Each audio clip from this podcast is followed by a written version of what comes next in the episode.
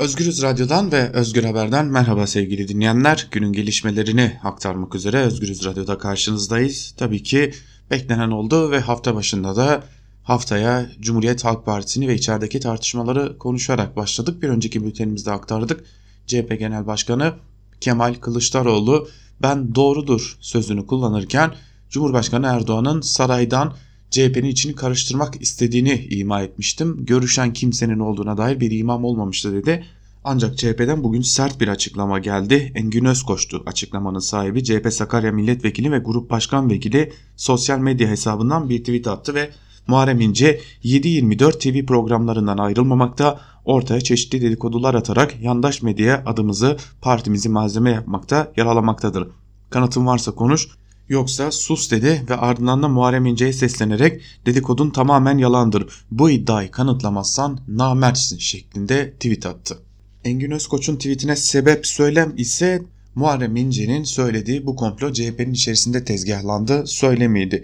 Tabi CHP içerisinde yaşananlara yandaş medyanın o muhteşem ilgisini bahsetmeden geçmemek lazım. Gün boyunca biz zaten her sabah sizlere gazete manşetlerini ve günün öne çıkan yorumlarını aktarıyorduk. Bugünü özellikle köşe yazılarına da CHP içerisindeki tartışmalara ayırdık. Kah gazetecilik açısından, kah siyaset açısından, kah sarayın yaklaşımı açısından, kah da muhalefetin durumu açısından değerlendiren yazıları sizlere aktardık. Tabi dikkat çeken bir diğer noktaya parmak basmak gerekiyor. Bugün yandaş medya tam 7 manşet, 1 adet birinci sayfa ve tam 21 köşe yazısı ile CHP içerisindeki tartışmaları gördü.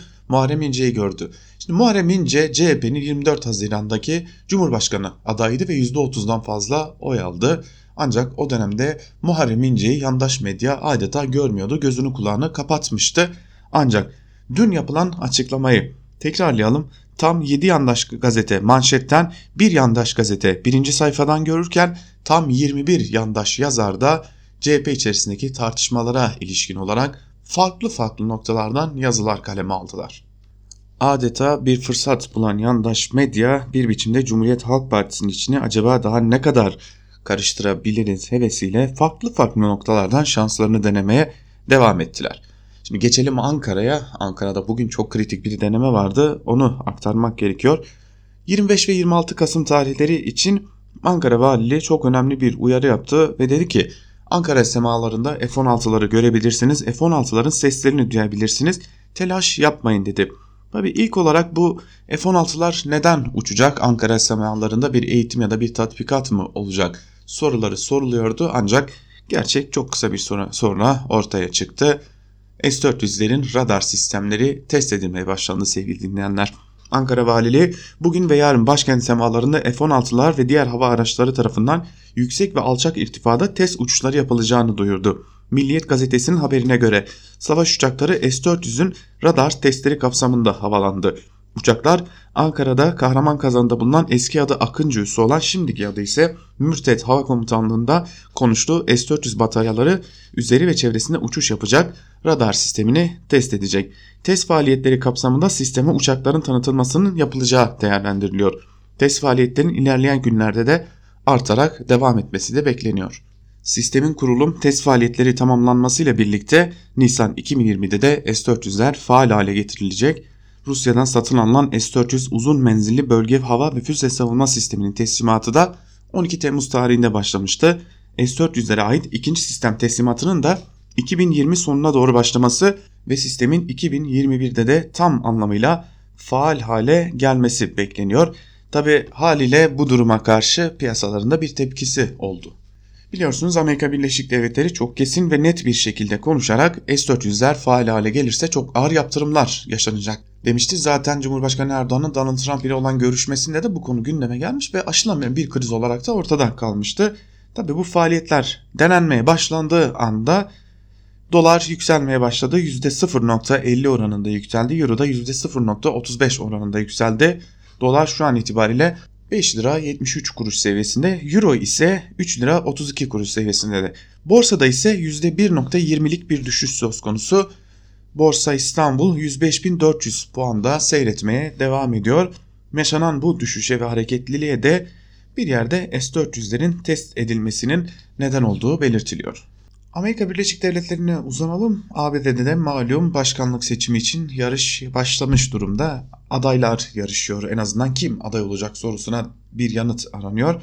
ABD'de yeni bir başkan adayı ortaya çıktı. Michael Bloomberg dünyanın en zengin iş adamlarından biri. Eski New York Belediye Başkanı artık Amerika'da başkanlık yarışına giren bir diğer isim oldu.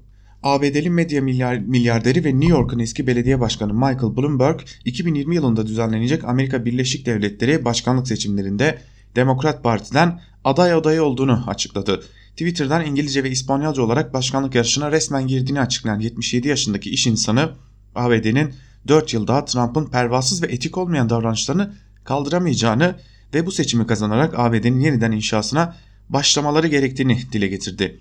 Tweetlerinde New York Belediye Başkanı olduğu dönemde yaptığı icraatları sayan Bloomberg 29 yaşında kovulduğunu ancak daha sonra kurduğu şirket sayesinde bugün 20 bin kişiye istihdam sağlayarak büyük kazançlar elde ettiğini söyledi. Bloomberg, Bloomberg haber ajansının çatı kurumu olan Bloomberg LP'yi 1981 yılında kurmuştu. Forbes dergisine göre dünyanın en zengin 8. kişisi olan Bloomberg'un serveti 54 milyar dolar değerinde. Aslında Amerika'da eğer Bloomberg aday olursa ve Donald Trump aday olursa 2 milyarderin ABD başkanlığı için yarışmasını izleyeceğiz gibi de görünüyor. Yeniden 25 Kasım gündemine de değinelim. Kadınlar bu akşam kadınları Taksim Meydanı'na çağırıyor. İstanbul Beyoğlu Kaymakamlığı kadınların bugün 19'da Taksim Tünel'de yapacağı 25 Kasım kadına yönelik şiddete karşı uluslararası mücadele günü yürüyüşünü yasaklamıştı. İstanbul 25 Kasım Kadın Platformu yürüyüşün yasaklama kararına karşı tüm kadınları Taksim'e çağırdı. 25 Kasım kadına yönelik şiddete karşı uluslararası uluslararası mücadele gününü yasaklamak tüm kadınların her gün karşı karşıya kaldığı şiddeti görülmez kılmak demektir. Kadınların değil erkeklerin şiddetinin engellendiği bir dünya için 25 Kasım'a sahip çıkmaya Taksim sokaklarına çağır, çağırıyoruz. Çağrımızı tekrarlıyoruz denildi.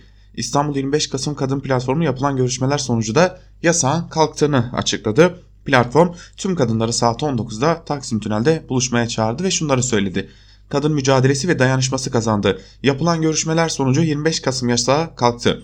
25 Kasım kadına yönelik şiddete karşı uluslararası mücadele gününde birlikte yürümek için saat 19'da Tünel Meydanı'nda buluşuyoruz. Haydi gel denildi açıklamada. Geçen yılda yürüyüş yasaklanmıştı. 2018'de yasaklanmıştı. Kadınlara müdahalede edilmişti polisler tarafından ancak kadınlar direnmeye devam etmişlerdi. Bu yıl ise kadının fendi yine yasa koyucuları yendi diyebiliriz. Kadınlar yine Türkiye'nin en zor koşullarında sokağa çıkabilen ve sokakta taleplerini haykırabilen en büyük grup olmayı da sürdürüyorlar. Tekrarlayalım bültenimizi kapatırken 25 Kasım kadına yönelik şiddete karşı uluslararası mücadele günü yasağı kalktı. Taksim Kaymakamlığı kaldırdığı, koyduğu yasağı kaldırmak zorunda kaldı ve kadınlar 25 Kasım'da yani bu akşam saat 19'da Taksim'de tünelde büyük yürüyüş için tüm kadınları çağırıyorlar diyelim. Bu çağrıyı biz de Özgürüz Radyo'dan sizlere hatırlatalım. Haber bültenimizi noktalayalım. Daha iyi gelişmelerle karşınızda olabilmek dileğiyle şimdilik hoşçakalın.